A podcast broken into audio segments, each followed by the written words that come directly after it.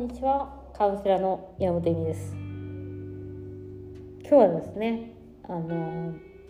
うんセクシャリティの生物学的理由みたい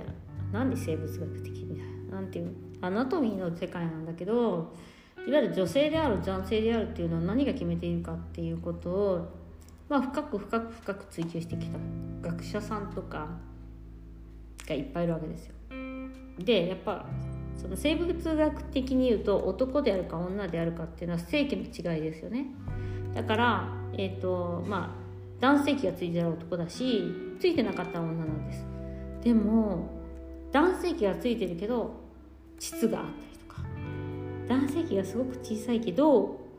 まあなんか申し訳なさそうについてるけど、まあ、女性器その女性器回って胸も大きくなっちゃう人とか。まあ本当に自然界っていうのはと XXY とか XXYY っていう世界があってその綺麗に分かれてないんですよ実は。みんな綺麗に分かれてると思うでしょ？だから膣があって胸があって大きさとか大きさとかそういうのは別よ。でもでまあ大きさとか女は別だけど男性器があるみたいな。違うんですよ。もう自然界っていうのはイレギュラーの宝庫です。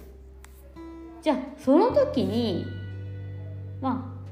ニュートラルっていう世界は基本的にはないんですよ。国の国の制度とかパスポートとか、まあ、国はなぜないかっていうとその、えーと、人口調査というか人口調整があるんで人口を増やしたり減らしたりしなきゃいけないんですけど国は。大体増やしたりとかする時にいわゆる男と女の数とその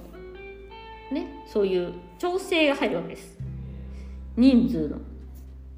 目を増やせるじゃないけどね。でその中でその女と男っていうのを決めていかなきゃいけないですだからちょっとまあセミナーのネタバレになりますけど白か黒かを決めなきゃいけないんですよ。でこれはセミナーで話す時間がないからここで言いますけどどうやってじゃあその医者たちというか医者たちえっ、と決めていくか。じゃあ両性具有の人っていうのが出てきちゃうんですよどうしても。でその時に医者がどうやって決めるか。どう決めると思います？じゃじゃじゃーん。主観なんです。そのお医者さんお医者さんの文化的なものですよね。例えばおちんちんが一つあるんだったらどんな小さくても男だと思うか。ね？膣というものがあって。卵巣排卵ができる卵子がある卵巣があるとなったらおちんちがついてでも女子に入れるかとかもうそれはその人のえっと主観でしかないです。ということは主観ということは文化度なんです。その人が今まで学んできた男とは何ぞや女とは何ぞやというもので使ってますつまり文化的なものなんですね。つまり正規に頼らないとしても女ってこうでしょ？例えば卵子使って子供を産むでしょって思ったら女になるし男ってとりあえずチンチンあるものでしょってなったら女に男に入るんですね。それはその先生の生きてきた社会的文化的背景から作るんですよ。ということはですよ全てのセクシャリティっていうのはその社会的文化的背景からできているということになります。これはねもうセミナーを受けてもらわないとちょっとね複雑すぎてというか当たり前なんですけどみんなモノクロの眼鏡しかかけてないんですよセクシャリティに対してはすごいこれ面白いんですけどまず名前見るじゃん。で男と女が見るじゃん。男なの女の子のみたいな感じ。ですでその次にまあアジア人なのヨーロッパ人なの黒人なのみたいな感じで見るんですけど男か女かなんですじゃそれがなくなっちゃったらどうなの？みたいな。問題なわけって言ったらもうねその白黒眼鏡をかけないと人間というのは生きていけないと思われていてそのグレーゾーンみたいなものはないことになってでもこれからの文化とかえっ、ー、と、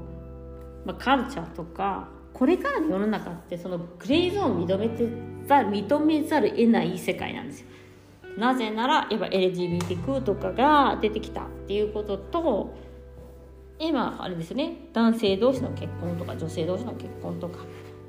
今今年、えっと、じゃあ性を変えたいですとか。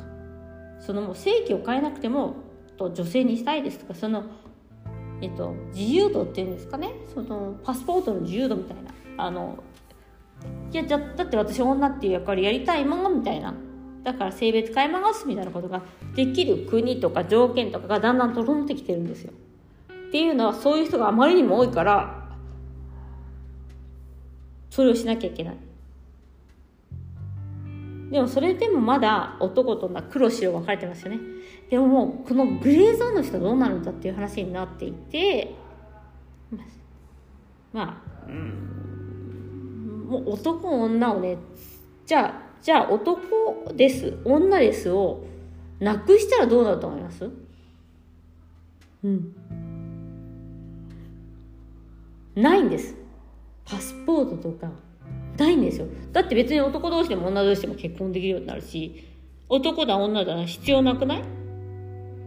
となったらどうなるんだっていうことなんです。だから、えっと、更衣室とかも自分で選べるんですよ。えじゃあ男の人がそっちに入っちゃうだんとかなるのかな？そういうふうに見るようになっちゃうのかなと。まあ、更衣室とか確かにねでもトイレとか